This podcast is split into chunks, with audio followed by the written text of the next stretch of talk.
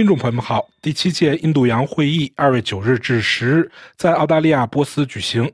来自印度洋地区内外的四百多名代表齐聚波斯。今年的会议主题是建设一个稳定和可持续发展的印度洋。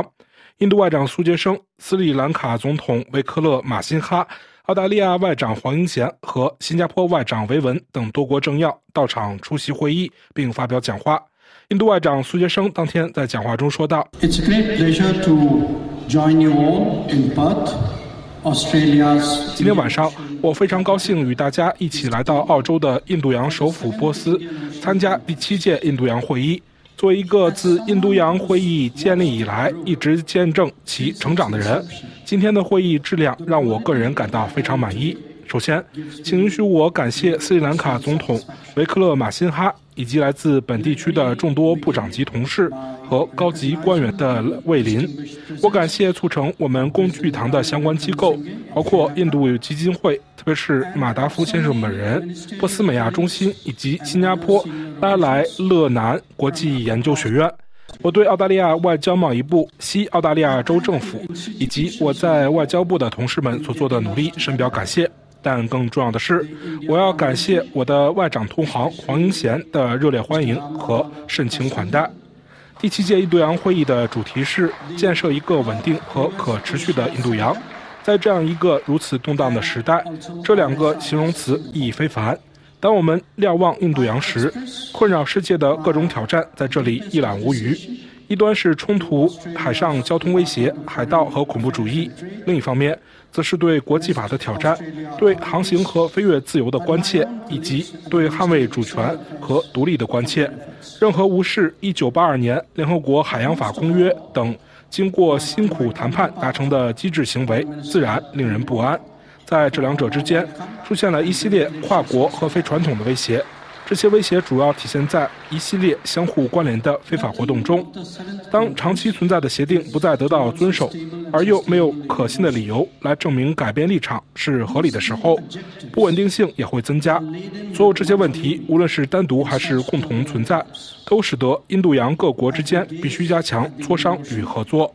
苏杰生说：“我们当今关注的问题还包括各种灰色地带，有些可能来自气候变化和自然灾害，破坏性事件发生的频率越来越高，影响也越来越深，迫使我们在计算抗灾能力时候考虑到这些因素。此外，还有一些遥远事件的后果。”如我们许多人都经历过的燃料、粮食和化肥危机，但我们同样应该意识到，所谓正常可能会被操纵，导致不可持续的债务、不透明的借款行为、不可行的项目和不明智的选择。同样，双重目的的复杂性也会掩盖其可见性，降低我们的警惕性。事实上，这些活动与具有战略意图的互联互通推进相结合。已成为印度洋国家日益焦虑的问题。在制定应对政策之前，我们有必要提高认识和正确理解。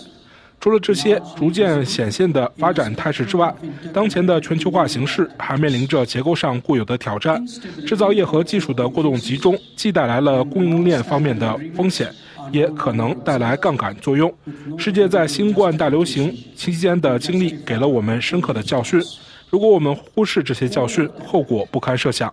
当务之急是在更多地区分散生产，建立可靠而具有韧性的供应链。与此同时，数字时代和人工智能的出现也对信任和透明度提高了更高的要求。在动荡和不确定的生存环境中，我们的安全概念发生了蜕变。因此，今天的印度洋国家需要反思：是应该追求更多的集体自力更生，还是一如既往的脆弱性？我们可持续的未来在于关注于未来的驱动力，包括数字化、电动交通、绿色氢能和绿色航运等等领域。苏先生说：“说到解决办法，让我们注意到，印度洋有一整套机制，这些机制以各自的速度发展着。这些机制包括环印度洋联盟、印度洋委员会、印度洋海军研讨会、科伦坡安全会议等。随着印度太平洋概念的深入人心。”印太海洋倡议、印太经济框架和印太海域态势感知等倡议应运而生。今天在座的许多人都是其中一些或所有倡议的成员。由于挑战和责任是如此复杂和多层面，我们有责任在各个层面应对这些挑战及责任。在为以印度洋为中心的机构注入更多活力同时，我们还需要在更广泛的印度太平洋范围内和更小的次区域范围内开展工作。归根结底，这些都是相辅相成的。苏杰生说：“就印度而言，请允许我强调，在过去十年中，我们一直非常开放和积极地展望未来。因此，自2014年以来，印度加入或发起了36个不同领域的周边小集团，其中许多与印度洋的未来直接相关，其他一些则与领域相关，有助于海洋空间及其海岸领土的福祉与安全。有些全球努力自然也适用于本地区。”有些努力加强了我们与澳大利亚和太平洋岛国的双边伙伴关系。关于互联互通，在维文部长今天早些时候发言的基础上，请允许我强调整个印度洋地区横向陆基互联互通的必要性。这些对于补充和完善海上交通线至关重要。这就是为什么通往印度西部的。印度、中东、欧洲经济走廊和通往印度东部的三边高速公路如此重要的原因，这两个项目合在一起，将成为连接太平洋和大西洋的名副其实的变革者。现在，请允许我谈谈对其他优先事项的一些想法。我们认为，环印度洋联盟促进了合作与可持续发展，它通过解决海上安全、海盗和环境可持续性问题，为加强地区安全做出贡献。除了是环印度洋联盟特别基金的最大捐助国外，印度还鼓励环印度洋联盟制定印太展望，并重组印度洋研究教习。能力建设是这方面的一个优先事项。印度海军开展培训和演习，以打击非法、无管制和未申报的捕捞活动及海盗行为。在这方面，对索马里和也门的援助令人关注。作为2025至27年任期的该联盟副主席和即将上任的主席，我们的重点是加强印度洋区域组织的结构和体制，以充分发挥其潜力。苏杰生说：“我还提醒你们注意印度在2019年提出的印太海洋倡议，这是一个开放的、非条约性的全球倡议，旨在管理、保护、维持和确保海洋领域的安全。”在印太海洋倡议中，澳大利亚在海洋生态方面的领导作用，英国在海洋安全方面的领导作用，以及法国和印度尼西亚在海洋资源支柱方面的共同引导作用，都帮助该倡议取得了开端。在过去一年里，意大利和新加坡一起领导了其科学与技术支柱。而德国则在能力建设和资源共享方面发挥了领导作用。美国与日本合作，现在共同领导贸易、互联互通和海上运输的支柱。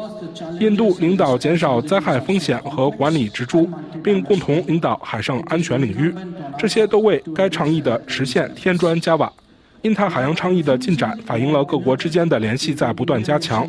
这些国家都有一个共同的愿望，那就是通过基于项目的务实合作，来维持两大洋的可持续发展。展望未来，印太海洋倡议的目标是启动新的项目和计划，同时与环印度洋联盟建立更大的协同作用。苏杰生说：“我还要指出，环孟加拉湾多领域经济技术合作倡议的发展。”这是一个覆盖环孟加拉湾的重要地区论坛。对印度来说，这是我国所谓“睦邻优先”政策和东望政策展望与印度洋利益的交汇点。印度是孟加拉湾多部门技术经济合作倡议安全支柱的牵头国，该支柱涵盖反恐和跨国犯罪、灾害管理和能源安全。我们在新德里附近设立了环孟加拉湾多领域经济技术合作倡议气候和气象中心，目前正努力在班加罗附近设立一个该倡议的能源中心。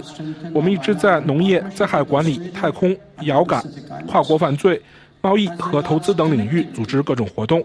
我们还提供研究和高等教育奖学金，同时推广共同计划，为本组织注入更多的资源与活力。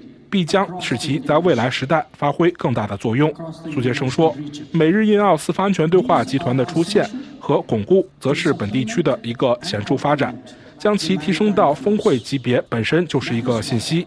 如今，四方安全对话的工作涉及海上安全、安保、环境保护、互联互通、战略技术、供应性韧性、卫生、教育和网络安全等。印太经济框架和印太海洋态势感知是四方安全对话机制审议产生的更大努力。如今，四方安全对话已成为全球性公益论坛，在全球公益方面尤为活跃。四方安全对话的深化不仅符合其成员国的利益，也符合从其活动中获益的广大地区的利益。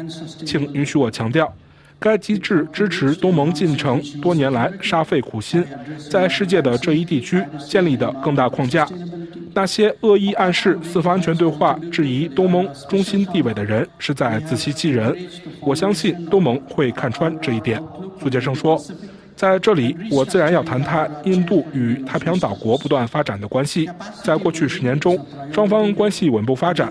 二零二三年五月，在巴新首都莫比斯港举行的印度太平洋岛国峰会，提出了一些雄心勃勃的目标。印度承诺在斐济建设一所医院、一个海洋研究中心，并在巴新建设一个网络安全中心和太空应用中心。我们将与所有其他成员国一起参与。教育、太阳能、海水淡化、透析设施、假肢、海上救护和中小企业发展，这与我们对全球南部的更大展望是一致的。苏杰生说：“最后，我想谈谈印度与澳大利亚的关系，不是因为我们碰巧在珀斯，而是因为这确实是一个越来越重要的关系。如今，我们已正式成为全面战略伙伴、四方安全对话成员国，并与法国和印尼共享三边。”关系，我们的双边架构还满足了外长、防长、贸易部长、电力部长、教育部长和技术部长定期会晤的需求。我们举行印澳外长、防长二加二会谈，开展马拉巴尔联合演习等许多活动，合作建立海上情报中心，并互派人员。澳大利亚的印度裔社区已显著扩大，而印澳经济合作与贸易协定则明显促进了两国的贸易。苏杰生补充说。在过去十年中，每一位澳洲总理都会见过印度总理，这与过去大相径庭。现任两国总理实际上已经会晤了七次。现在，我与黄英贤外长的对话已远远超过了我们双边关系，并展现了我们在处理世界事务时的许多相似之处。简而言之，我们之间的关系稳固、融洽且不断加深。就在两天前，印度发布了一份外交政策调查报告。将澳大利亚列为我们最可靠的三大合作伙伴之一。但是，对于在座的各位，我想强调的是，这些关系现在是，将来也会是促进地区和全球利益的力量。演讲最后，苏杰生总结道：“女士们、先生们，印度洋比其他任何地区都能见证印度的更大贡献、责任和利益。从坦桑尼亚扎给巴尔的印度理工学院新校区。”到太平洋的太阳能妈妈倡议，世界看到了一个更具同情心、更高效、更可靠的印度。在担任二十国集团轮值主席国期间，我们支持全球南部和小岛屿发展中国家事业。我们同样传递了改革多边主义和气候正义的信息。我们的印度洋地区可能异常多样和复杂，但其固有的统一性深深根植于我们的传统和文化之中。今天，成员国之间更密切的合作。是推进其统一性的最佳方法。本次会议是鼓励这些进程的一次非常有意义的聚会。最后，我再次对会议组织者和东道主澳大利亚表示最深切的感谢，是他们让我们今天聚在一起。感谢各位的聆听。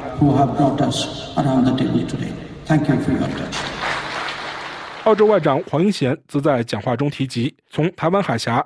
到与安达曼湾和孟加拉湾有着重要联系的马六甲海峡，本地区各潜在热点的紧张局势不断加剧。